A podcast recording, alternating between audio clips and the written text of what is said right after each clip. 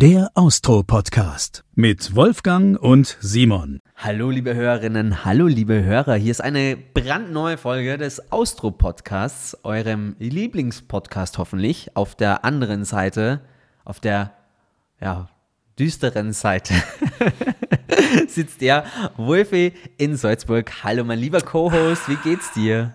Die düstere Seite bin ich, echt? Ja, ich, ich habe jetzt gerade so ein Bild im Kopf gehabt, so von der Erde und bei mir ist Licht und bei dir ist es so dauernd dunkel irgendwie gefühlt. D- Durch die Zeitverschiebung von München nach Salzburg oder einfach, weil ich ein düsterer Mensch bin? Weil du einfach ein bisschen zu der Dark Side of Life kehrst. Echt? Findest? Na, finde ich nicht. Du machst aber schlechte Gags manchmal, die ziehen mich schon ziemlich runter, aber der Rest ist eigentlich total lebensbejahend bei dir. Vor allem Das der ist der- Outfit. das ist der Unterschied. Da ist noch ein bisschen Pep mit dabei.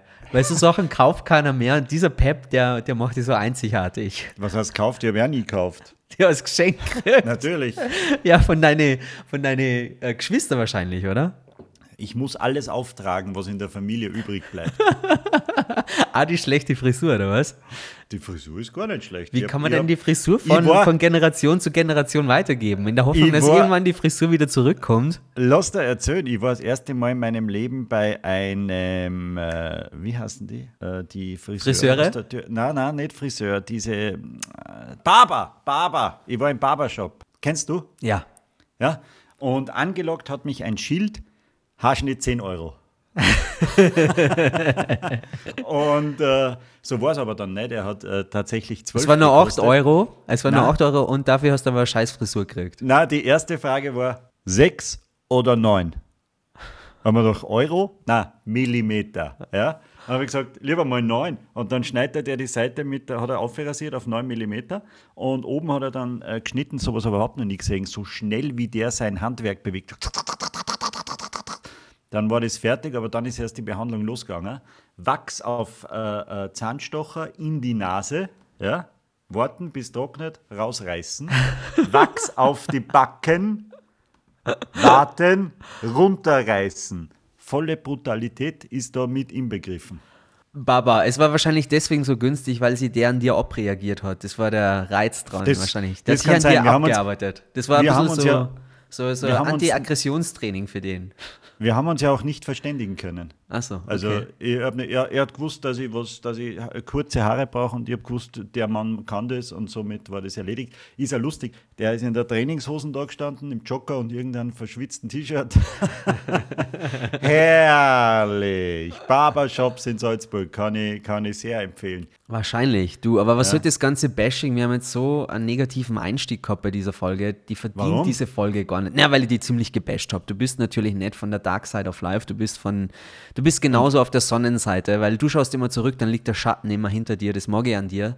Und Und ich deswegen. habe eine gute Frisur, möchte ich jetzt sagen. Ja, du hast eine gute Frisur und ich möchte jetzt nicht, dass das so ausartet zwischen uns beiden, dass äh, das ähnlich wie beim Oscar passiert, dass zum Beispiel du der Will Smith bist und dann einfach jetzt zu mir rüberlaufst nach München und mir eine richtige Ohrfeige verpasst. Das- und ich bin das der kann Chris passieren. Rock zum Beispiel. Ja. Das kann passieren. Aber das war doch bitte eine außergewöhnliche Szene. Was für eine Überleitung übrigens, by the way. Da frage ich mich schon wieder, wie will man das jetzt dieses Jahr nur steigern? Am 12. März äh, geht es wieder los und ich bin sehr gespannt, was soll da nur passieren? Gibt es da nur irgendwie die Möglichkeit, inhaltlich sie nochmal zu steigern? Wahrscheinlich nicht. Ach, man müsste früher bei den Oscars dabei gewesen sein. Warst du vor 10, 15 Jahren, wie das Buffet noch gut war? Bei den Oscars warst du noch nie. Sonst beneide ich dich immer um deine Jobs für die vielen Preisverleihungen, aber bei den Oscars, so weit hast du es noch nicht geschafft. Gell? Da ist es wichtig, mal jemanden anzuzapfen, der vielleicht schon mal bei den Oscars war und vielleicht sogar gewonnen hat und uns diesen. Glaubst, kennen wir so jemanden? Ich glaube schon. Ich, ich glaube, du hast die Telefonnummer von jemandem, der schon mal den Oscar gewonnen hat. Vielleicht können wir ein bisschen Glanz, ein bisschen Pfeffer in unsere kleine Podcast-Stube bringen und wir holen ihn einfach dazu. Lass ein bisschen über die Oscars reden, über Stars, Promis. Äh, Lass den roten Teppich ein bisschen ausrollen jetzt. Lass uns ein bisschen fesch machen, wobei das funktioniert nicht. Wir haben einfach zwar Podcast-Gesichter, das bleibt einfach immer so, aber dieser Glanz, den er uns da in die Hütte bringt, der überstrahlt uns alle. Und deswegen sind wir super glücklich, dass er wirklich gesagt hat, hey Jungs, passt, ich nehme mal ausnahmsweise für euch die Zeit. Man muss sich jetzt ein bisschen Oscar-Musik vorstellen. Ja, weißt du, dieses große Orchester. Da, da, da, da, da, da, da, da, da, da. Okay?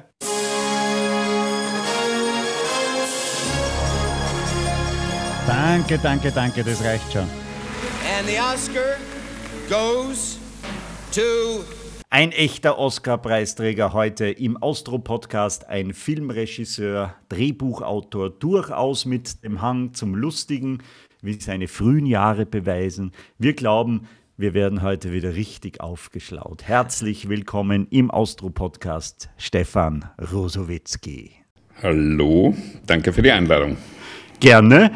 Wo steht denn der Oscar jetzt? Ist er in Sicht? ah, äh, wenn ich mir ein bisschen rüberbeuge, ist er in Sicht.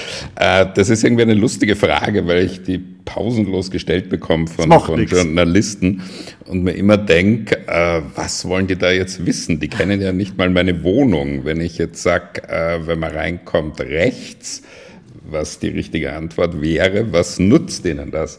Aber es ist irgendwie so, kommt mir vor, dass die Leute das Gefühl haben, sie haben dann irgendwie mehr Anteil an der Sache, wenn sie wissen, wo der steht.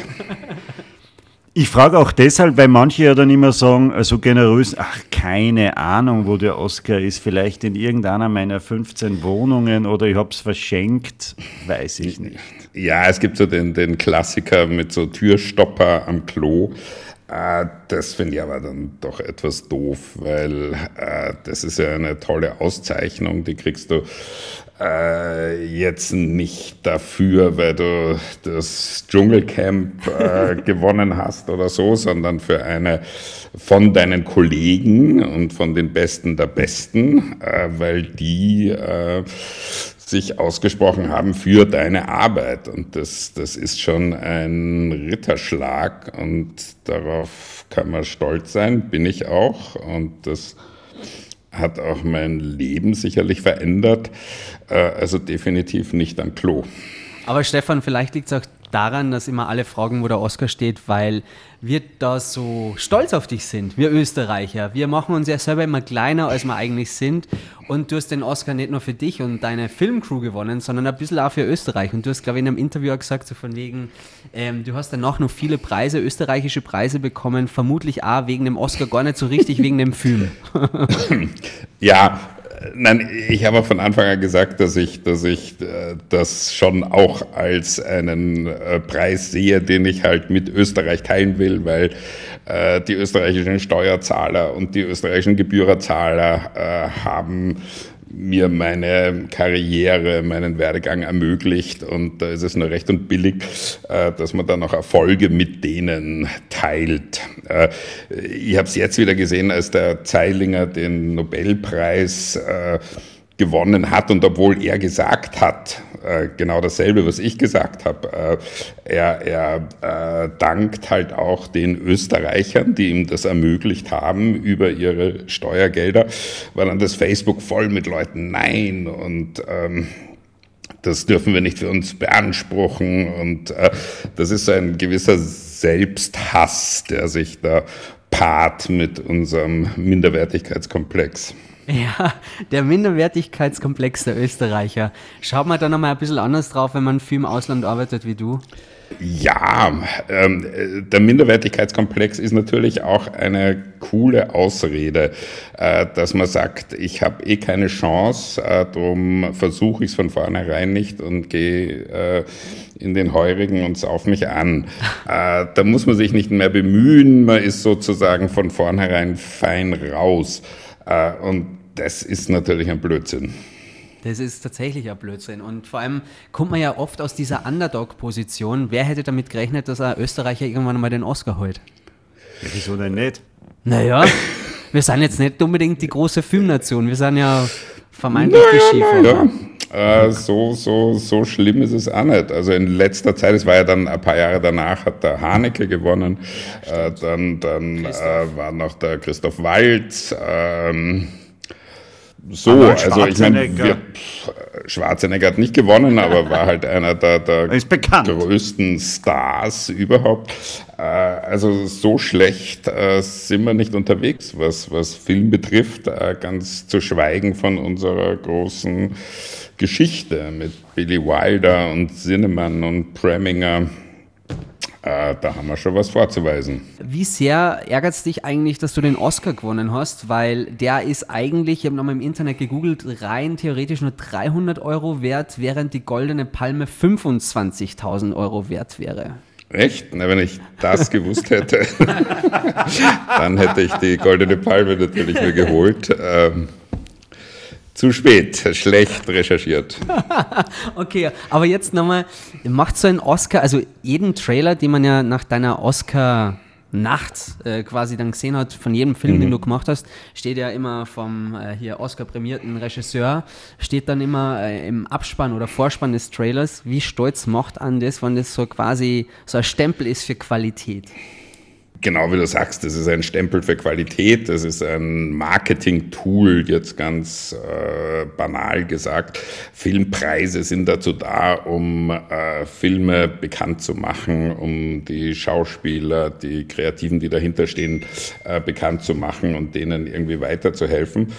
Äh, das, äh, und dafür mag ich ihn ja auch, dass er mir hilft, äh, ähm, Projekte zu finanzieren, dass er mir hilft, äh, tolle Schauspieler zu bekommen und, und, und. Ähm, das ist, äh, ich habe es glaube ich vorhin schon mal gesagt, das ist so ein Ritterschlag, das wird man sein Leben lang nicht mehr los und das ist auch gut so. Ist es so, ihr arbeitet ja beim Fernsehen. Beim Fernsehen ist es oft so, wenn du irgendein Erfolgsformat hast, dann äh, wirst du in der, in der Branche durchgereicht, so quasi, das ist derjenige, der Erfolg bringt, egal ob es so war oder nicht. Er war vielleicht zur richtigen mhm. Zeit am richtigen Ort. Was hat sich mit dem, mit dem Oscar konkret bei dir verändert in, im, im Filmbusiness? Äh, war das ein absoluter Türöffner nochmal, der vieles möglich gemacht hat oder vielleicht eine gewisse Bürde in Bezug darauf, dass der Druck besonders groß war? Ich habe das nie als Bürde und Druck empfunden, eher im Gegenteil. Äh, dass ich mir gedacht habe, ich habe es jetzt äh, der Welt und vor allem auch mir selber bewiesen, dass ich es kann das kann man jetzt mal abhaken. Ich kann jetzt durchaus versuchen, mal ein bisschen schwierigere äh, Dinge anzugehen, äh, die dann vielleicht auch nicht gut funktionieren, äh, weil ich diesen, diesen Beweisdruck äh, nicht mehr habe. Mhm. Und das hat mich eigentlich eher freier gemacht, bilde ich mir ein.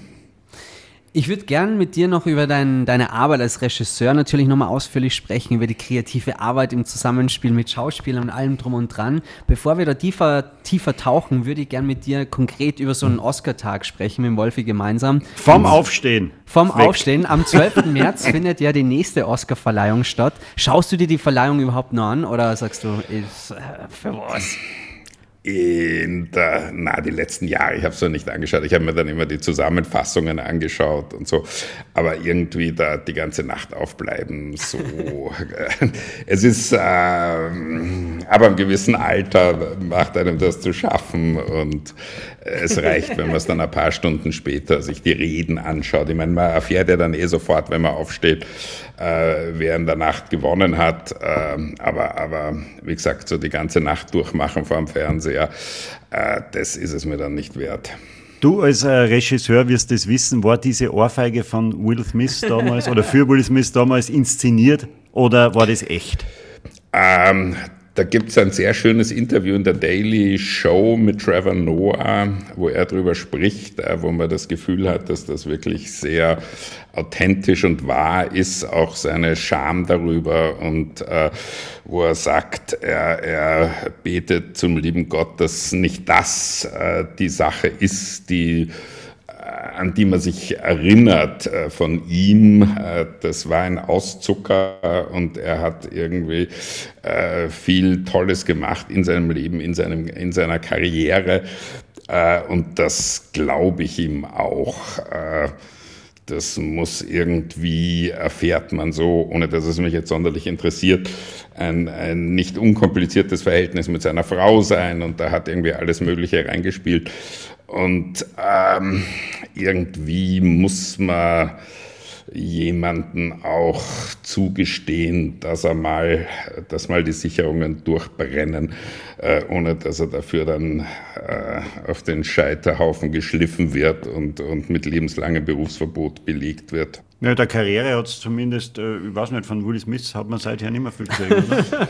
naja, es kommt jetzt ein, ein Film von ihm, ich glaube, das ist Netflix, der sehr gut sein soll. Äh, und da schadet das natürlich äh, enorm in der Vermarktung. Ähm, äh, das, das weiß dann auch der Verleiher, ähm, dass man damit nicht so äh, groß auftreten kann. Äh, der wird keine Chance haben, Preise zu gewinnen und so. Also das ist äh, das wird ihm schon schaden. Aber wie gesagt, äh, ein bisschen Strafe muss sein, aber ich fände jetzt auch, das ist jetzt nicht so, dass man sagt, äh, der, der darf nie wieder arbeiten. Mit, mit, mit solchen Skandalen kann äh, Stefan Rusowitzki noch nicht aufwarten. Was war denn das Schlimmste, was du jemals gemacht hast in deiner aktiven Filmzeit? Ich bin so langweilig und harmlos, es ist ganz fürchterlich. My personal life is a bore. Grace Jones schon gesungen hat. Okay, lass uns zu dem Oscar-Tag zurückkehren. Lass uns da ein bisschen mitfühlen. Wir als äh, Normalsterbliche, die äh, mit gespannten, sehr gespannt immer vom Fernseher sitzen bei der Oscar-Verleihung. Wie läuft denn so ein Tag ab? Also, weil wir auch über Will Smith gesprochen haben. Es ist ja schon mhm. irgendwie spannend, bei einer durchinszenierten Preisverleihung, dass sowas überhaupt passieren kann. Ich glaube, da ist selbst der Regisseur der Preisverleihung im, im, im Ü-Wagen gesessen oder in der Regie und hat sich gedacht, ja. was passiert da gerade? Wir haben ja wirklich alles geprobt. Wie kann das? Ähm, mhm. wie, wie, wie, ist der Tag? Wie ist die Verleihung? Wie viel, wie viel darf man essen während der Verleihung? Ist man da wirklich nur hungrig? Ich habe so viele Fragen, Stefan. Ich weiß gar nicht, wo ich anfange. Hilfe! Äh, also das eine ist, glaube ich, als äh, für den, für den Regisseur im Ü-Wagen, dem kann nichts Besseres passieren. Der freut sich natürlich, wenn irgendwas äh, Unvorhergesehenes, Ungeplantes äh, passiert. Das, das ist ja bei so einer Live-Show immer äh, die Balance, die man findet, dass man einerseits super vorbereitet ist, andererseits, dass Dinge äh, passieren, die, die, die unerwartet sind, äh, die überraschend sind. Ähm, ähm, wie ist der Tag? Pach, keine Ahnung. Äh, ich kann mich nur erinnern, wir haben ähm, am Vormittag äh, war irgendwie eine Maskenbildnerin da und es fängt dann relativ früh an. Ähm, Daydrinking. ja, äh, also ich glaube, die Verleihung ist in Los Angeles am Nachmittag, damit sie in, an der Ostküste äh, am, im Hauptabendprogramm sein kann. Ähm, was irgendwie vielleicht eine interessante Sache ist, dass es äh, einen Schwarm von Statisten gibt, äh, die sofort sich auf deinen Platz setzen, wenn du äh, auf die Toilette gehst oder wenn du mal da gibt es ja immer dann diese Werbepausen, äh, wo dann auch die Veranstaltung pausiert und da kann man dann rausgehen, eben entweder aufs Klo oder eine rauchen oder äh, zur Bar und wenn man ähm, Lust hat, kann man dann auch sozusagen einen Block äh, draußen an der Bar verbringen und dann erst wieder reingehen. Und damit äh, im Fernsehen dann keine leeren Plätze zu sehen sind, äh, kommt dann da jemand äh, schön gekleidet und setzt sich auf deinen Platz. Ganz, das, ganz, ganz ehrlich, sind oft einmal mehr draußen als drinnen? Ah, es gibt dann schon so die Kandidaten, die äh, relativ lange an der Bar bleiben. Die nur zur Party kommen quasi. Sehen und gesehen werden, zack. Und Na, Party ist danach. Also das, das ist nur so, also wie gesagt, da ist eher so zur Nervenberuhigung, kann man sich da einen Drink holen. Äh, aber ähm, so die eigentlichen Partys und das, das Dinner, äh, das ist erst danach, wo man dann gesehen wird und äh, ja. Das ist lustig, weil beim äh, deutschen Fernsehpreis als Beispiel, da sperrt, da sperrt die Bar erst am Ende der Veranstaltung auf, weil genau Wir werden schon wissen, warum. Genau das war das Problem all die Jahre, dass draußen mehr an der Bar gestanden sind als drinnen bei der Verleihung. Ich habe gehört, das war früher immer das, das äh, Erfolgsgeheimnis von den Golden Globes, dass da die äh, Leute einfach schon alle ein bisschen angedüdelt waren und dadurch ähm, die ganze Stimmung ein bisschen lockerer. Ah ja, es macht Sinn. Bei den Golden Globes sitzen die ja auch am Tisch quasi. Genau, und, und haben schon gegessen und haben schon getrunken ah. und da ist es dann ein bisschen entspannter natürlich. Aber ich muss euch sagen, äh, Essen und Trinken am Tisch während einer Live-Show beim Musikantenstadel kriegst äh, während der ganzen Aufzeichnung nichts zum Trinken. Da kannst du ein Bier und mit dem musst du dann zwei Stunden auskommen. Gell? So ist so Drum ist gibt's den nimmer. Drum gibt's den nimmer. Wahrscheinlich. Aber wie ist es, Stefan, nochmal kurz zur Oscarverleihung, dann der berühmte rote Teppich. Ähm, plötzlich stellt man dann mit diesen, ich meine, es sind ja für dich jetzt nur Kollegen, aber damals war das doch für die auch irgendwie so, wo bin ich da jetzt gerade gelandet, oder? Ja, das ist dann schon alles irgendwie sehr äh, äh, verrückt und durchgeknallt und, und amerikanisch hysterisch. Äh, ich kann mich erinnern und natürlich jetzt als, als äh, Kandidat für den Foreign Language äh, Film, das ist jetzt nicht die, die populärste Kategorie in Amerika. Und ich äh, kann mich eben erinnern, da war wir sind dann halt da über diesen roten Teppich, wo man dann, dann kurz stehen bleibt, äh, vor den versammelten Fotografen und da war dann vor uns Daniel Day-Lewis und da war also große Hysterie. Äh, dann kamen wir, man wird immer so ein bisschen angekündigt und dann haben irgendwie so zwei, drei aus, aus Mitleid ein Foto gemacht. Und dann yeah. war schon die Hysterie, weil hinter uns Heidi Klum und Seal äh, gekommen ah. sind und so. Und das äh, kann man aber sportlich nehmen. Also, dass jetzt Heidi Klum ein größerer äh, Red Carpet Star ist als ich und auf den Fotos dann wahrscheinlich auch besser aussieht als ich, äh, das war mir vorher schon klar und das hat mich jetzt auch nicht getroffen. Dafür hat, die, dafür hat Heidi Klum auch keinen Oscar. So schaut es nämlich genau, aus. Genau, genau, so schaut es ja. aus. Was ist denn in diese ominösen Geschenkesackerl immer so drinnen, die man kriegt, wenn man bei den Oscars teilnimmt? Du hast immer, das sind sehr, sehr teure Geschenke. Ähm, ja, was waren das? Also es, es hat sich im Rahmen gehalten äh, irgendwie im Hotel kamen dann so Geschenke und das waren dann irgendwie so Gutscheine und dann, ich habe ein. Für den Chinesen. Ähm,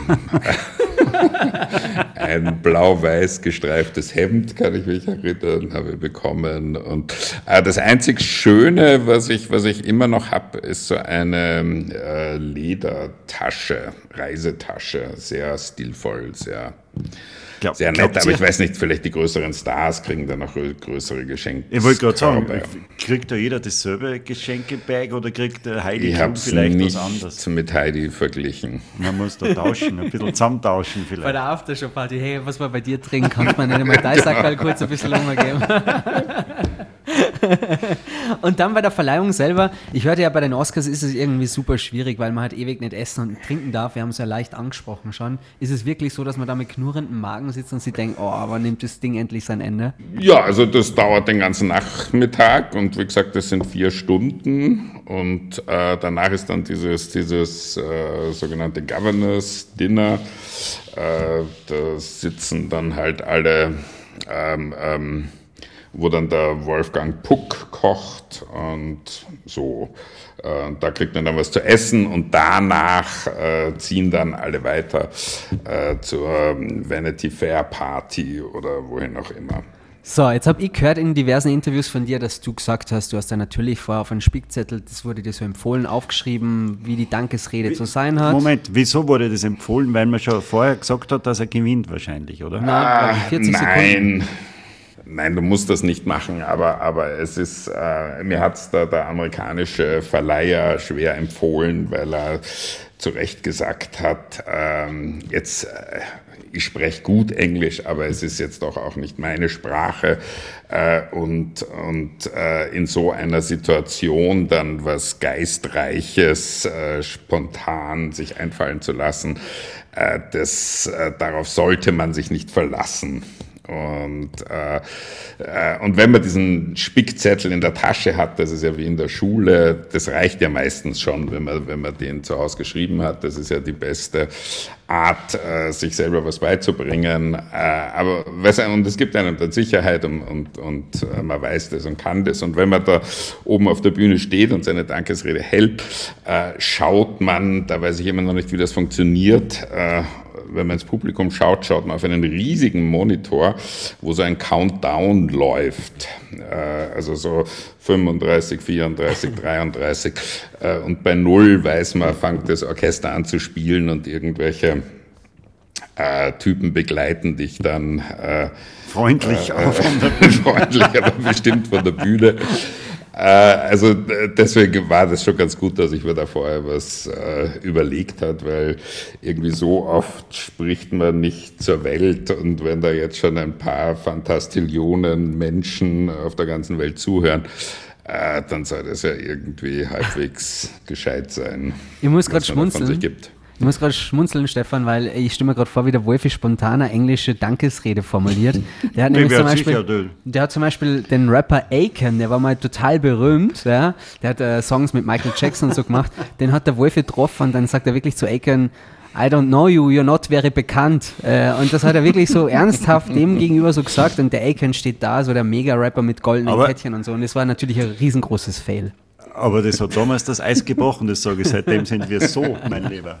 ja, absolut. Ja, aber ich kann mich erinnern, es, äh, es war dann hier schon so auf den Foren, wurde dann diskutiert, irgendwie eine Sache, ob ich da einen grammatikalen Fehler gemacht hätte. Und das irgendwie hat sich dann eben herausgestellt, es war äh, doch kein grammatikalischer Fehler, aber also da hören die Leute schon zu und das, das läuft ja dann auch ein paar Tage lang äh, rundum auf allen Kanälen und so. Also Aber wie gesagt, da, ist es nicht eher sympathisch, dass, dass da vielleicht was mit dabei ist, was die abhebt von den anderen?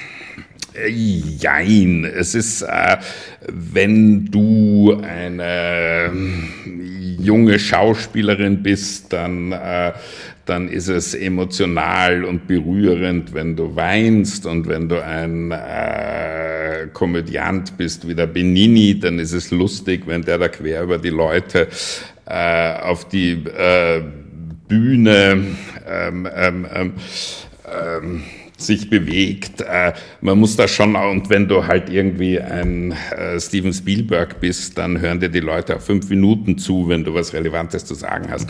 Aber irgendwie, wie gesagt, Foreign Language, äh, mich kennt da keiner, mich will keiner weinen sehen, ähm, von mir erwartet keiner gute Witze.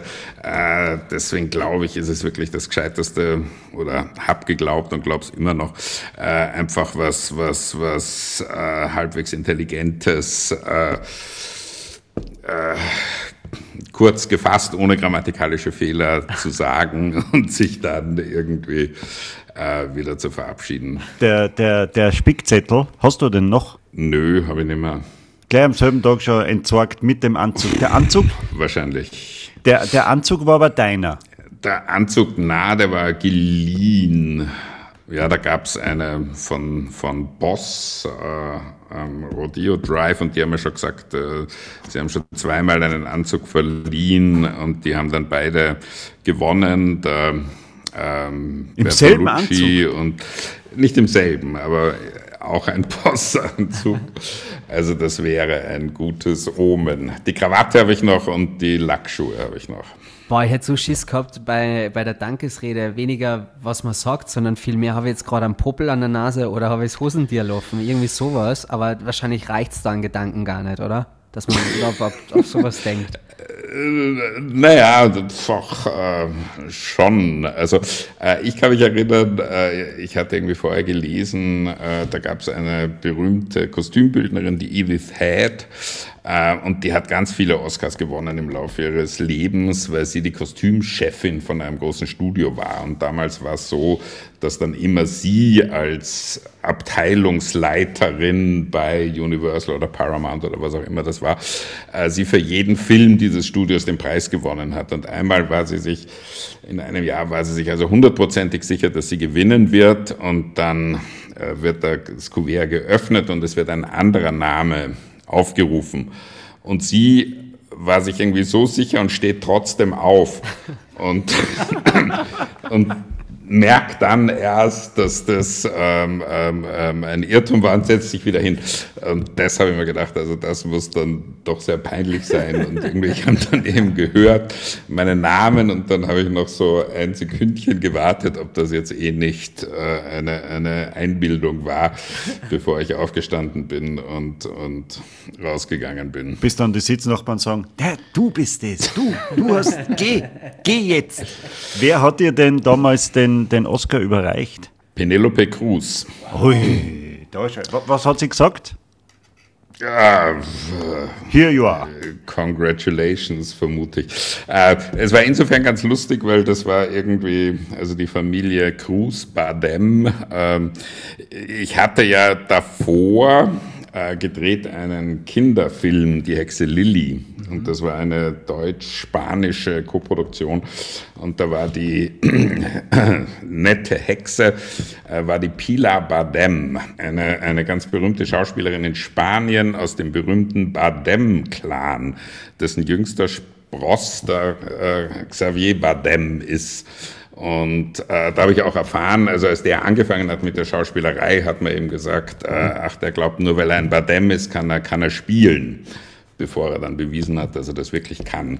Ja. Und bei der und bei der Verleihung habe ich dann im Foyer getroffen äh, Pilar und Javier Bardem. Und wir haben dann geplaudert und er hat gefragt, wie wir das gemacht haben, weil sie spricht kein Wort Englisch und das hat aber irgendwie funktioniert. Und nachher haben wir uns dann äh, halt begegnet äh, hinter der Bühne, jeder mit seinem mit seiner Statue in der Hand, weil er war damals, äh, hat damals gewonnen mit äh, No Country for Old Men. Mhm. Da hat er diesen psychopathischen Mörder gespielt. Großartiger Film. Penelope Cruz ist ja seine Frau, Freundin, mhm. was auch immer. Also das war dann alles in der Familie.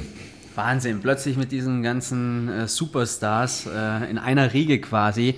Der Wolf und ich, wir machen ja gerne in, unserer, in unseren Folgen immer, wenn wir besonders berühmte Gäste haben, wie du einer bist für uns, äh, immer unser, unser Prominenten-Bingo sozusagen. Also das heißt, mhm. ähm, wir raten einfach, welche Telefonnummer du im Handy hast, von welchem Star. Du musst es nicht belegen, du musst da, da jetzt auch nicht anrufen. Wir rätseln okay. einfach, wir spielen gegeneinander. Jeder hat drei Versuche sozusagen, wer die meisten Punkte sammelt. Okay? Du sagst okay. nur, ob du die Nummer hast oder nicht. Und dann, liebe, liebe Hörerinnen und liebe Hörer, dann sprechen wir ausführlich über den sehr, sehr interessanten Beruf des Regisseurs mit Stefan. Da bin ich sehr gespannt drauf. Wolfi, jetzt hört hören. Ich fange mal an, fang mal an mit äh, Tobias Moretti. Ah, komm. Das ist leicht für einen Anfang. Und ich muss jetzt Ja oder Nein sagen? Ja, ob hast du die, die Nummer, Nummer hast. Ja, den hat sicher. Ah, die habe ich sicher, mit dem habe ich gedreht. Äh, ja, eben. Toller Schauspieler. Ja. Hat er, siehst Okay, dann äh, mache ich jetzt Matthias Schweighöfer. Äh, dasselbe, mit dem habe ich gedreht, müsste ich ja. haben. Bei dem könnte es aber sein, dass das immer nur über seinen Assistenten oder sowas gelaufen ist. Müsste ich nachschauen. Der Schweighöfer hat schon Assistenten. Ach, der hat viele Assistenten. Ja. ähm, jetzt, jetzt, pass, jetzt passt auf. Quentin Tarantino. Wow. Na, nein, leider. Okay, dann mache ich jetzt weiter. Du hast auch einen Film mit ihr gedreht. Bin ich gespannt, ob du ihr, von ihr die Nummer hast. Sie hat vor allem Schlagzeilen gemacht mit ihrer ähm, Affäre mit äh, Harry Styles, dem Sänger. Olivia Wilde? Olivia Wilde, ja, müsste ich haben. Äh, sehr nett, sehr gescheit. Ähm, den Film, muss ich gestehen, habe ich noch nicht gesehen. Okay. Dann äh, Steven Spielberg. Aber Steven Spielberg habe ich noch. Spielberg habe ich nicht. Ridley Scott, den habe ich mal getroffen. Den, den, den habe ich gemeint. Aber ich weiß nicht, ob ich seine Telefonnummer habe. Da schätze ich, habe ich auch nur Assistenten und Producer. Aber das und, ist natürlich, äh, so. jetzt stell dir das einmal vor, du hast so im, im Video, äh, im, im Handy, das, das machst du auf und dann steht da Olivia Wilde, Ridley Scott, steht dann da. Matthias ja. Schweighöfer. Manche machen ja das nur so und haben die Oma dahinter und wenn die anruft, scheint auf Matthias Schweighöfer. Ja. Aber das finde ich okay. Der ja. Schmäh ist natürlich, dass man solche Leute, von denen hat man die Telefonnummer, weil sie wissen, dass man sie nicht anruft und nervt mit irgendwas. Okay, das heißt, du musst trotzdem immer als Regisseur den Umweg über Assistenten gehen, höre ich raus. Ja, also ich meine, was weiß ich, der, der, der Schweighöfer, der pendelt zwischen Los Angeles und, und hier, äh, da weiß ich nicht, in welcher Zeitzone der gerade ist. Also wenn ich irgendwas hätte oder was der gerade macht, äh, das ist einfach sinnvoller, dass man das dann über irgendwie einen, einen Assistenten macht. Oder so. Warum? Also der ist ja jetzt nicht irgendwie so mein Best Buddy, äh, mit dem ich äh, täglich irgendwie saufen gehe oder so. Ähm, aber ja. Mit wem gehst du denn täglich saufen? ich sauf so wenig. äh, deswegen deswegen äh, haben wir eh schon festgestellt, deswegen auch keine Skandale und keine, keine ähm, peinlichen Facebook-Auftritte. Ich habe noch einen Namen, Christoph Walz. Ähm, könnte sein, aber wenn, dann ist das irgendwie eine alte Nummer, die wahrscheinlich nicht mehr funktioniert. Die A1-Nummer. das ist, äh, wir haben mal gemeinsam ein einmonatiges äh, Drehbuch-Workshop gemacht und uns dann irgendwie bei der Berlinale immer getroffen und, und lang geplaudert und so. Äh, aber jetzt äh, amerikanische Nummer habe ich keine, vermutlich. Okay. Dann mache ich da einen Strich halt bei mir, keinen Punkt. Bedeutet, ihr habt 2-1 gewonnen, lieber Wolfi. Äh, und sehr interessant, dein Telefonbuch, lieber Stefan. Als großer Oscar-Gewinner wohnst du nicht in den Hollywood Hills, sondern in, in Österreich. Wie kommt's? Ähm, das wäre äh, damals äh, so eine Alternative gewesen. Allerdings äh, ähm, hat das irgendwie nicht so in den Lebensplan gepasst. Man muss dazu sagen, ähm, als Regisseur ist es jetzt nicht so unbedingt wichtig, dass du persönlich anwesend bist. Als Schauspieler eher schon, weil du da halt äh, sehr viel networken musst und dein Gesicht zeigen und auf äh, Red Carpets erscheinen und zu Castings gehen und so, während als Regisseur du hast dann irgendwelche Anfragen äh, und, und äh, äh, da geht es halt wirklich dann mehr darum, was du für Ideen hast und was du zu einem Projekt zu sagen hast, äh, als dass du jetzt äh, mit den Betreffenden ähm, irgendwo äh, dich in Bars und Restaurants herumtreibst. Schadet natürlich nicht, wenn man das macht, aber, aber da wäre mir damals der Preis zu hoch gewesen und äh, das ähm, irgendwie nachdem ich den Oscar gewonnen habe, war gerade so ein Writers-Streik und da gab es dann überhaupt keine Projekte und so. Und in Los Angeles mit Familie und zwei kleinen Kindern zu hocken und kein Geld zu haben, ähm, das ist heute so lustig. Ich, ja, ist ja, halb so lustig, genau. Verstehe. Wie, wie, wie berühmt ist der Stefan Rusowitzki? Ich glaube schon sehr berühmt. Äh, wirst du auf der Straße erkannt? Gibt es bessere Plätze im Restaurant? Zahlt man weniger beim Schneider? VIP-Leasing beim Auto? Die ganze Vorteilpalette, die man in Österreich so genießt? In, in Österreich, äh, da bin ich ein, ein Promi, äh, schon in Deutschland nicht mehr. Also ich glaube, in Deutschland erkennt man mich nicht mehr.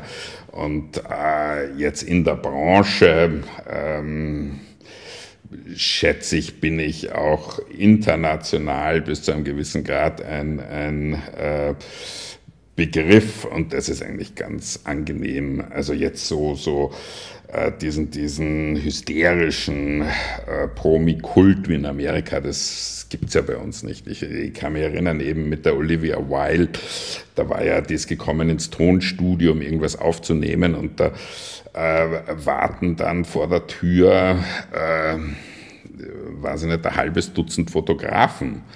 Ja, und um sie zu fotografieren, wie sie vom Auto ins Tonstudio geht und wie sie dann äh, vom Tonstudio ins Auto geht und fahre dann hinterher, um zu sehen, wie sie vom Auto in den Supermarkt geht und so. Also das ist echt unangenehm. So, ja, aber, aber wie gesagt, davon sind wir ja weit entfernt und äh, wenn mich wer erkennt und dann irgendwie ähm, freundlich ist und ich bin dann auch freundlich, äh, das schadet ja nicht. Wie oft kam schon die Frage, darf ich in Ihrem nächsten Film mitspielen? Oder ich hätte ein ah, Drehbuch.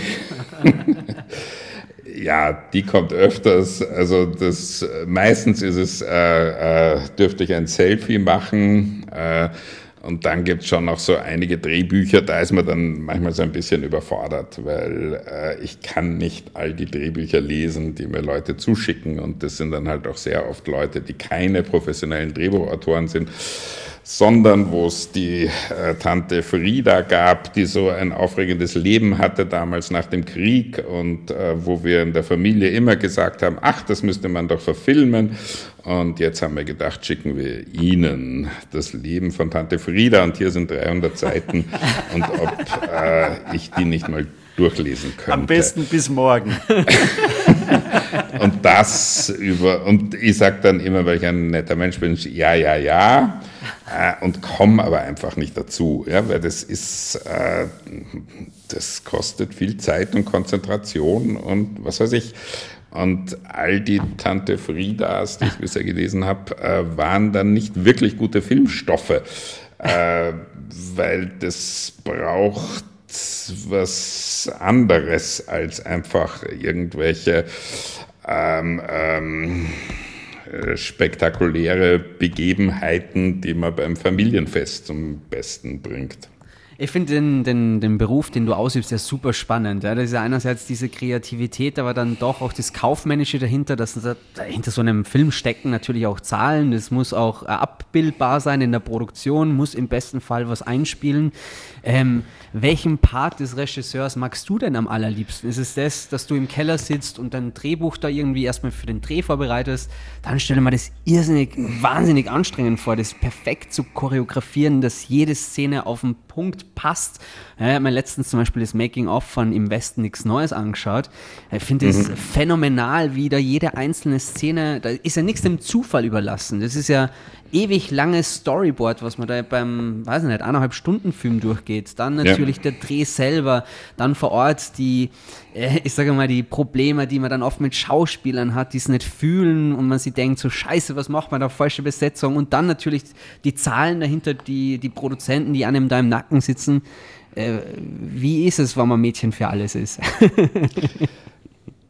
ja, toll. Also ich meine, das ist... Ähm das war immer mein Traumberuf, ist es immer noch. Äh, es ist einfach äh, fantastisch, dass du äh, da so gottgleich eine, eine Welt schaffst, Existenzen schaffst, dass ich bestimmen kann, was ziehen meine Leute an, wie bewegen sie sich, wie schauen sie, was sagen sie und dass das alles bei mir zusammenläuft und das ist toll. Ähm, es ist, ähm, ich finde es am Anfang immer sehr spannend, wenn man so anfängt. Also du hast dieses Drehbuch und dann ähm, fängt es an mit der Besetzung, äh, dann äh, ist vielleicht, ähm, ähm, hast du einen äh, Schauspieler, den du dir eigentlich nicht so vorgestellt hattest. Und das ist dann, also mir kommt das dann immer so vor, wie wenn ich so einen Teller balanciere und da so Elemente drauflege und manchmal droht er dann so ein bisschen zu kippen. Dann muss man äh, wieder ein bisschen gegensteuern mit der Musik oder mit der Ausstattung oder mit einer Nebenrolle. Das ist äh, äh, ganz tolle, faszinierende Arbeit.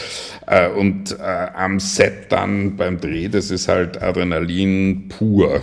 Also es ist dann es ist auch nett, wenn man allein im Kämmerchen sitzt und, und schreibt oder wenn man allein im Kämmerchen sitzt und schneidet. Aber so dieses ähm, mit Zeitdruck und äh, 100 Leute, die auf dich warten und äh, du hast einen gigantischen Apparat, der letztendlich den, äh, bist du der Motor mit deiner Energie, äh, das, das ist schon ein, ein irrer Trip. Das klingt total danach. Äh, Gibt es denn da einen Part, den du besonders liebst? Ähm, oder sagst du es ist gleichermaßen alles? Nein, äh, es ist schon irgendwie so die Arbeit mit Schauspielern, das ist insofern das Tollste, weil du äh, da einfach die größten, also wenn ich jetzt einen, einen Special Effekt habe, eine große Explosion, dann weiß ich, okay, äh, wenn sie groß ist, dann kostet sie äh, 10.000 Euro, wenn sie ganz groß ist, kostet sie 50.000 Euro. Also so, das sind dann einfach so technische Dinge, mit denen ich dann auch, ähm, ja, wenn man mehr zahlt oder mehr Zeit investiert, dann, dann kriegt man was Besseres. Äh, während bei einem Schauspieler, wenn ich es irgendwie schaffe, äh, dem äh, zu vermitteln, äh, was ich mir wünsche, denen die richtige Stimmung zu bringen, dann kann der äh, mit, äh, wenn er einmal diesen Dialog einfach am Punkt trifft, äh, kann das die, die Szene sein, an die sich das Publikum erinnert. Mhm. Viel mehr als an die große Explosion oder so. Ja? Und wenn wir uns an Filme erinnern, dann sind das in der Regel Schauspielmomente. Und ähm, da ist halt der große Unterschied, den du machen kannst äh, zwischen, zwischen äh, äh, hoher Schauspielkunst, die, die, die, die halt so eine Geschichte, eine Figur äh, glaubwürdig und authentisch macht äh, und halt äh, wo du irgendwie das Gefühl hast, da ist jetzt irgend so ein Typ, der einen Text aufsagt. Mhm. Also das, das, stimmt absolut. Äh, sag mir, was ich tun soll, Goose. Maverick. Oder ich habe eine Melone getragen. Okay, der Wolfi schreibt gern Filmkritiken bei Facebook, man hört es raus. Stefan, na, zu, zu den Schauspielern. Gibt es einen Schauspieler in äh, deinen Filmen oder eine Schauspielerin, die vielleicht von dir aus jetzt äh, von vornherein jetzt gar nicht vorgesehen war für eine Rolle bei dir oder für die Rolle, die sie dann gemacht hat, die dich aber dann positiv überrascht hat? Ach ja, das gibt es immer wieder. Man, man, man ähm also wenn du ein, ein äh, Drehbuch schreibst äh, und ich... Dann ich hast du schon ja im Kopf, wer die Rolle spielen soll, oder? Manchmal, ja, weil, weil mir das hilft, wenn ich, wenn ich einen Schauspieler im Kopf habe, dann ich mir auch vorstellen kann, äh, ich weiß nicht, beim, beim den Feldschern zum Beispiel habe ich von Anfang an den August Diel mir vorgestellt. Ja, und dann äh, fällt es mir auch leichter, Dialoge zu schreiben, weil ich dann mir irgendwie vorstellt, die, wie würde er das sprechen und äh, ähm, ja, das, das, mhm. das hilft mir dann da irgendwie eine, einen konsistenten Sprechstil zu finden. Äh, und dann hast halt immer Rollen, jetzt gerade auch bei, bei, bei jüngeren Figuren, äh, wo du dann äh, sagst, okay, da, da casten wir jetzt mal. Ja? Und wo du, wo du halt äh, einen, einen ich weiß nicht, 10, 15 äh, Schauspieler triffst, der vorher anschaust, äh, deren, deren Rollen, äh, was die vorher gemacht haben, wie gut die sind und dann ähm, ist halt so ein richtiges Casting mit Anspielpartner und wo du halt eine Szene hast aus dem ähm, aus dem Drehbuch. Manchmal möchte man das auch machen, äh, einfach um zu sehen, wie funktioniert jemand in der Rolle. Äh, also das ist jetzt kein, kein nicht unbedingt ein ähm, Schauspieltest, ob jemand sein Handwerk kann, sondern einfach, dass ich sehe, äh, dieser Schauspieler oder diese Schauspielerin, wie würde die funktionieren in so einer Rolle? Und das ist dann oft eben so, dass man sagt, ach, so hatte ich das eigentlich gar nicht gesehen, aber das war jetzt so überzeugend, äh, dass ich, dass ich ähm, äh, mich für diese Person entscheide. Mhm, mhm. Du darfst doch als Regisseur auch wahrscheinlich bestimmen, wo gedreht wird. Ich finde ja sehr interessant bei deinen Filmen, die du gedreht hast, die haben ja immer so einen Hang zum Düsteren, wenn ich es jetzt ganz frech formulieren darf. Du könntest auch Liebeskomödien in der Karibik drehen zum Beispiel. Warum? Warum entscheidest du dich eher für die schwierigere, härtere Gangart, sage ich mal ganz frech? Äh, also Karibik wäre ich sofort dabei. Liebeskomödie ist ein bisschen schwierig. Liebeskomödien sind halt, meine Frau wünscht sich das auch immer.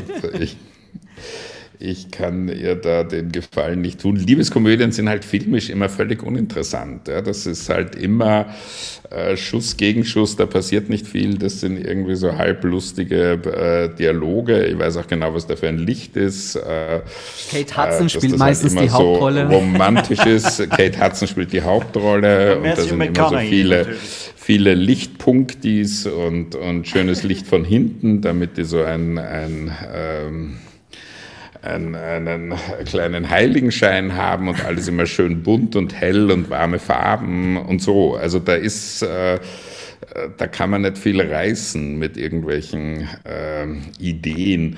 Und das andere ist, ja, ich habe, äh, ich gebe zu, äh, meine Welten sind oft düster, aber, aber was ich mir zugute halte, ist, dass meine äh, Helden, äh, die geben nie auf, die sind immer große Kämpfer und haben immer ein, ein äh, großes Kämpferherz und auch wenn sie manchmal unterliegen gegen eine, eine, eine böse Welt, sie geben nicht auf. Das finde ich schon mal wichtig. Dafür strahlen die dann entsprechend. Wie geht es dir als Regisseur damit, ähm, wenn man sagt, naja, du stehst ja wahrscheinlich so in so einem Zwiespalt jetzt wahrscheinlich als Regisseur, weil das Kino wird ja oft tot gesagt mittlerweile und auf der anderen Seite drehst du für Netflix, für den Feind sozusagen. Darf man das auch wirklich so hart sagen oder sagst du, nee, also da bieten sich einfach andere Optionen mit Netflix. Barbaren ist ja gerade, da bist du dran. Ja. Wie geht's dir damit?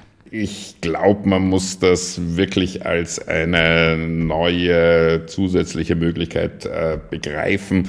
Äh, ich finde, das bringt nicht viel, wenn man da immer so in einer nostalgischen Haltung verharrt und sagt, früher war alles viel besser und ich äh, möchte weiter auf, auf ähm, mit Filmmaterial drehen und ausschließlich im Kino äh, gespielt werden. Äh, letztendlich geht es mir darum, meine Geschichten zu erzählen und wenn die Menschen diese Geschichten halt jetzt äh, im Fernsehen oder am iPad oder am Handy erzählt bekommen wollen, dann äh, wird man ähm, versuchen, das irgendwie hinzubekommen.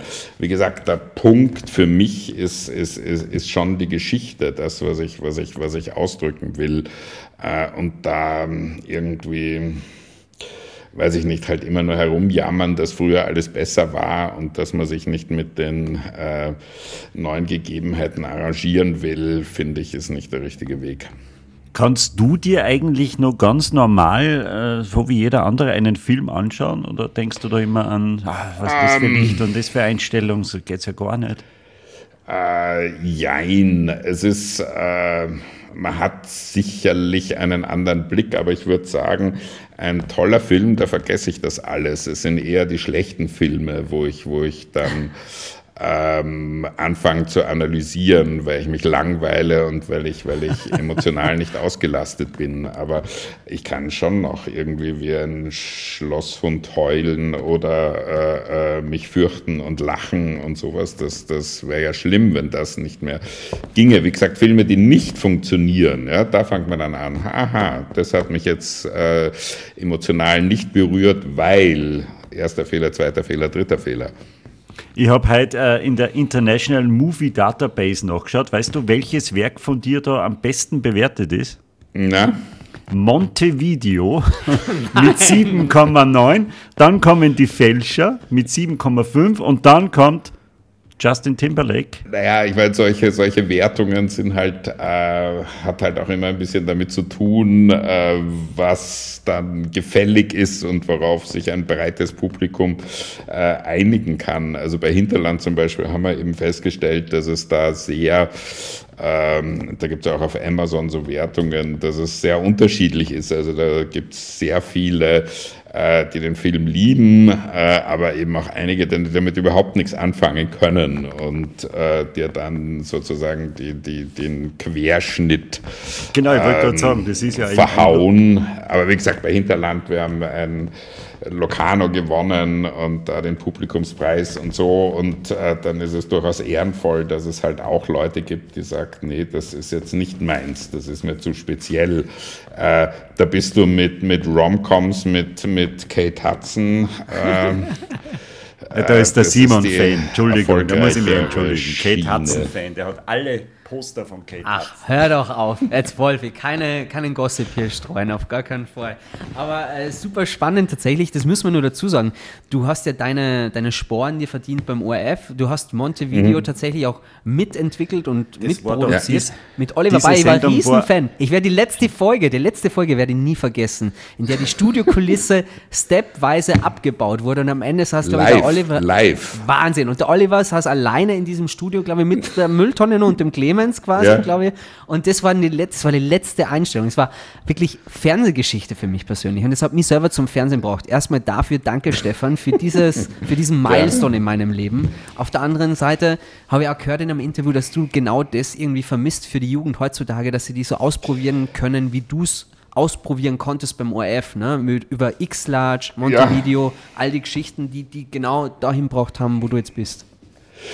Das, das waren natürlich auch so Lehrredaktionen ein bisschen. Also ähm, da waren ja die, die, die, was weiß ich, ob das jetzt die tolle Zahl Rossacher waren, die dann diese ganzen Musikvideos gemacht haben, oder die Barbara Stöckel oder die Vera Russwurm, äh, die kamen ja alle aus diesen äh, Sendungen hervor, oder Arabella Kiesbauer. Ähm, und ähm, da hat man sich halt ausprobieren können. Ich kann mich erinnern, damals eine Freundin von mir, die war äh, in der Kulturredaktion und da, die hat erzählt, da war es irgendwie so, da gab es einen langen Redaktionstisch und am Ende des Redaktionstischs äh, saß der Redaktionschef und als ähm, Anfänger hast eben auf der anderen Seite vom Tisch angefangen und hast dich dann also über die Jahre vorgearbeitet äh, zum, zum Richtung Chef hin. Und irgendwo nach ein paar Jahren hast du dann halt das erste Mal die Möglichkeit bekommen, dass du selber was machst, äh, während bei uns in der Jugendredaktion, äh, ja, du schaust cool aus, coole Idee, mach mal, ja, schauen wir mal und so. Und das, das war schon eine äh, tolle Möglichkeit, was zu lernen und sich auszuprobieren. Ja, aber damals war offensichtlich auch dem ORF die Quote eher zweitrangig, weil die haben ja da ganz schön was riskiert. Ne? Burschen, macht's einmal, wird schon passen. Aber die Konkurrenz war halt auch nicht so groß. Die Konkurrenz war nicht so groß, ähm, also Quote zweitrangig äh, war nie, aber, aber was natürlich stimmt, die Konkurrenz war nicht so groß, da gab es halt äh, äh, ein, ein begrenztes Angebot und äh, das hat halt irgendwie dazugehört. Äh, nach uns war immer der Seniorenclub und wir waren halt äh, die, die Sendung für die Jugend, so, ja, weil, weil äh, da gab es halt noch nicht äh, MTV für alle. Äh, MTV für die, für die Jungen war ja mal ein reiner Musikvideosender. Äh, und da hat eben der ORF alles abdecken müssen, auch Inhalte für junge Leute. Und das ist halt heutzutage nicht mehr notwendig. Aber wie gesagt, es, es, es, es war halt äh, so als Lehrredaktion und für den Nachwuchs und so äh, war das schon eine gute, wichtige Sache.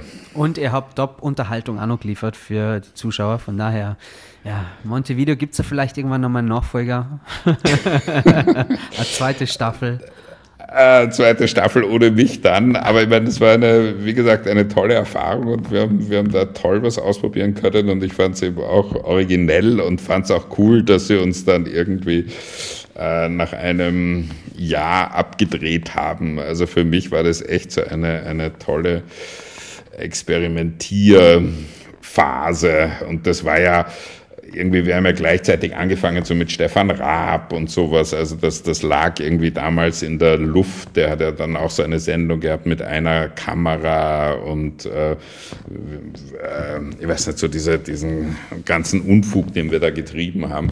Äh, aber das war, äh, ja, das war lustig. Also darauf daran erinnere ich mich gerne. Es war fürchterlicher, alberner ähm, ähm, ähm, ähm, Gymnasiastenhumor ähm, wahrscheinlich. Also ähm, hat es dich deswegen auch angesprochen, aber da stehe ich voll dazu. Wer kommt da auf die Idee, einen Menschen in einer Mülltonne zu stecken? Der arme Clemens Heipel, aber gut. Genau, es war alles, ja, ja. ich stelle mir die Brainstormings dazu sehr lustig vor. Ähm, Hinterland hast du schon angesprochen, dein letzter großer Film. An den Barbaren arbeitest du, glaube ich, gerade aktuell oder ist es schon beendet? Das ist schon vorbei. Okay, und woran arbeitest du gerade aktuell, Stefan? Ähm, schreiben und das heißt dann, dass diese Sachen noch nicht äh, finanziert sind und dass man deswegen da auch noch nicht allzu viel drüber okay. reden muss. Ähm, das ist irgendwie ähm, jetzt in der Filmlandschaft, Fernsehlandschaft so, dass man halt äh, mehrere Projekte arbeitet und hofft, dass das halt eins davon ähm, ähm, ähm, realisiert wird und auch in absehbarer Zeit realisiert wird. Äh, es gibt halt auch sehr oft irgendwelche Projekte, die sich dann wieder äh, zerschlagen oder nicht zustande kommen, nicht finanziert werden und so. Gibt es äh, Gibt's, äh, einen Film so im Nachgang, wo du sagst, bah, den hätte ich eigentlich machen sollen, machen müssen? Warum ist mir das nicht eingefallen? Ähm, Ach, es gab international, gab es dann schon Filme, aber das waren dann auch Sachen, wo ich mir jetzt auch nachträglich äh, im Nachhinein denke, äh, das wäre halt nicht meins gewesen. Ähm, das macht dann auch keinen Sinn. Also du kriegst äh, Bücher zu lesen und sagst halt dann, das, äh, da finde ich keinen Zugang.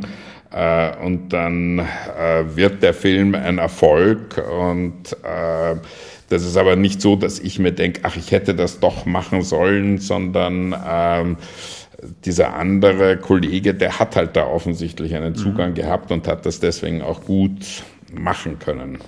Okay, also äh, Dirty Dancing hast du nie in den Händen gehabt und dir gesagt, na, das mache ich nicht. So ein Tanzschaß brauche ich nicht. Nee, das ist aber auch mehr, bei, bei, bei Schauspielern ist das so ein Klassiker, ja, dass die irgendwelche Rollen ablehnen äh, von Filmen, die dann nachher sehr erfolgreich wurden. Aber da ist es halt auch das, ja, dass, äh, ich weiß nicht, vielleicht gab es irgendwie eine, eine äh, tolle Schauspielerin, die, die Dirty Dancing abgelehnt hat. Und vielleicht ist ähm, äh, Dirty Dancing auch nur so erfolgreich geworden, und das meine ich jetzt ernst, wegen der äh, schirchen Nase von, unter Anführungszeichen, schirchen Nase von der Linda Gray. Ähm, so, ja, das, das hat halt dann funktioniert und vielleicht äh, hat da die Nicole Kidman gesagt, nein, das interessiert mich nicht und vielleicht wäre das ein großer Flop geworden mit der Nicole Kidman, weil die einfach zu schön ist, zu, zu äh, und man da halt jemanden gebraucht hat wie die Linda Gray. Also so, das, das äh, ist ja dann alles nachträglich immer so ein bisschen schwer zu rekonstruieren, was wäre, wenn. Super spannend auf jeden Fall. Eine unserer letzten Fragen im Podcast ist immer, was steht denn auf deiner Bucketlist? Was ist es bei dir, Stefan? Was hast du noch auf deiner Bucketlist? Eine Zusammenarbeit mit irgendeinem Schauspieler, einen Außer einem zweiten zweit, Oscar. Zweiter Oscar, genau. Ähm, vielleicht familiär, ähm, privat, irgendwas. Irgendwann möchte ich am Meer leben, zumindest zeitweise. Das wäre so eine Bucketlist-Sache. Ähm, es ist jetzt so mit Bucketlist, ich habe mir das eh letztens überlegt. Ich meine, ich bin viel auf der Welt rumgekommen und weiß jetzt nicht, ob ich zu den äh, 127 Ländern, in denen ich schon war, ob es da jetzt wichtig ist, noch 30 äh, Länder dazu äh, wow. ähm, zu, zu, zu fügen äh, und ob das dann ähm, mein Leben reicher macht oder ob man nicht langsam äh, dann in eine Richtung sich begeben sollte, wo man äh, weniger Dinge intensiver erlebt. So äh, geht mein Denken ähm, mit zunehmendem Alter. Also heißt entspannt am Meer sitzen irgendwann entspannt am Meer sitzen, aber irgendwie arbeiten schon noch. Also arbeiten, äh, wie gesagt, das, es macht mir unwahrscheinlich viel Spaß. Äh, äh das, das, äh, das möchte ich auf keinen Fall missen. Mega inspirativ, was du uns heute erzählt hast. Wir werden die Oscarverleihung in Zukunft mit anderen Augen sehen und werden natürlich, natürlich auch deinen, deinen weiteren Weg äh, sehr brav verfolgen. Wir sind auf jeden Fall große Fans, äh, freuen uns über jedes Werk, was du rausschießt und sind natürlich als Österreicher megamäßig stolz und darüber hinaus äh, feiern wir das alles, was du machst. Definitiv, Stefan. Danke sehr für die brav. Zeit, die du uns geschenkt hast und wir wünschen dir noch einen wunderschönen Abend. Danke, gleichfalls. Ciao. Wolfi, aber der Schein von Stefan und seinem Oscar bleibt bestehen. Das war wirklich ein interessanter Einblick in diese Film- und Glamour-Welt, die dann doch irgendwie knallhart ist, weil dahinter stecken Zäunen, dahinter stecken Bedürfnisse und Schauspieler und da jedes Mal wirklich so zu performen wie der Stefan, das ist wirklich eine krasse Geschichte. Also ich bin wirklich total beeindruckt von ihm. Was ich jetzt gelernt habe, als Filmregisseur bist du eigentlich der Boss. Ne? Du bist der Boss der Schauspieler, ja. du musst dich um die Finanzierung äh, kümmern, du musst eigentlich äh, das Produktionsstudio zufriedenstellen, die das alles irgendwie bezahlen sollen. Also ach, kein einfacher Job. Und der, äh, die Schauspieler müssen auch performen. Also ja, und dann nur einen Oscar kriegen. Hut ab, Herr Rosowitzki, Hut ab. Ich bin gespannt, äh, was wir in zwei Wochen wieder rausfinden über unseren Gast, der dort zu Gast sein wird. Das war ein super deutscher Satz. Aber den lassen wir drin. Was soll der ganze Über Schmackofatius? unseren Gast, der dann zu Gast sein wird. und einen Gastplatz bei uns bekommt, um dann richtig aus der Perspektive eines Gastes zu sprechen. Ja, äh, es reicht für heute. Ich merke schon, äh, ich hab bin ausgelabert. ganzes- ich bin, ich hab habe mich ganzes ausgelabert. Hirn, ich habe mein ganzes Hirn bei den Oscars lassen und mir das alles bildlich vorgestellt. Aber ich glaube, wenn man jetzt die Oscarverleihung am 12. März sieht, dann kriegt man nochmal eine neue Perspektive drauf und ich werde dann darauf achten, nochmal diese sieht, wo dann die Zeit runterläuft, wenn man die Dankesrede hält. Wolfi, fürs nächste Mal noch eine kleine Hausaufgabe. Vielleicht steigen wir beim nächsten Mal ein mit einer kleinen Dankesrede, die du vorbereitest. Du darfst sie zumindest vorbereiten auf Englisch, würde man das gerne wünschen und übersetze es dann, okay? Das Ja, ist schon mal ein guter gut. Teaser. Aber, aber sie dürfen nicht länger als 40 Sekunden sein. Okay, Ja. das ist die Hausaufgabe fürs nächste Mal, lieber Wolfgang. Wow, In dem Sinne, cool. Aber jetzt, äh, hast du noch eine E-Mail-Adresse zum Schluss? Äh, ich möchte mich da gern bewerben als einer, der sich hinsetzt, wann die Stars aufstehen. Natürlich, das ist austropodcast.gmx.at. Da kann ich mich für das bewerben. Vertrau mir. Alles klar, dann schreibe ich dort gleich mal was Ausführliches. Bis dahin eine Ein schöne Zeit. Motivationsschreiben. Ja, mach mal. Das ist relativ kurz, deine Motivation, glaube ich. Hello, I am Wolfi from the Austria. I would like to have the job for sitting. Sind wir noch da? Sind wir noch da? Nein. For sitting when the stars going out for a beer or something. Possible? Possible? Kindly regards, Wolli.